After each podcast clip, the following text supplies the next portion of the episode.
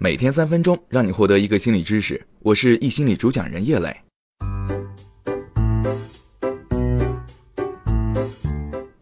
每天晚上，我们两眼一合，便进入了另一个世界。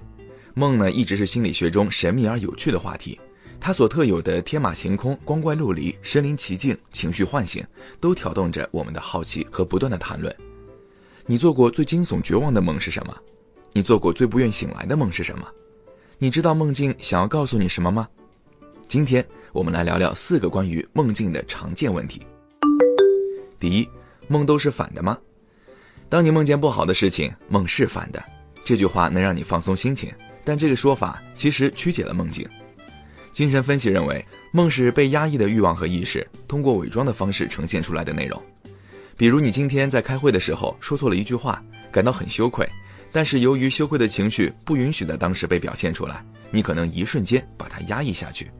可是晚上在梦里，你通过其他场景再次重温到了这种羞愧的感觉，这是因为你的情绪需要一个抒发的途径。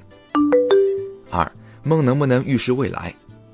有时候我们会听到一些人说，他们曾经梦到过一些事情，在后来的生活中一一应验，但心理学家们并不能够确定这种现象是否真实。而目前能确定的是。梦的素材来源于每个人生活中所遇到的事物，并搭配上自己的一些想象。比如，一个人从来没有去过东京，但是会在看完一部日本电影后，逼真的梦到自己身处在当地街头。先天性失明的盲人也表示，他们做的梦是没有视觉的，只有其他感觉。这个例子也侧面证明了梦境素材源于我们脑海中的记忆。第三，梦可以帮人做决定吗？不少朋友说，一些白天怎么也想不通的问题，晚上在梦里便豁然开朗。从某种程度上来说是可以的，因为梦是潜意识与我们沟通的一个工具。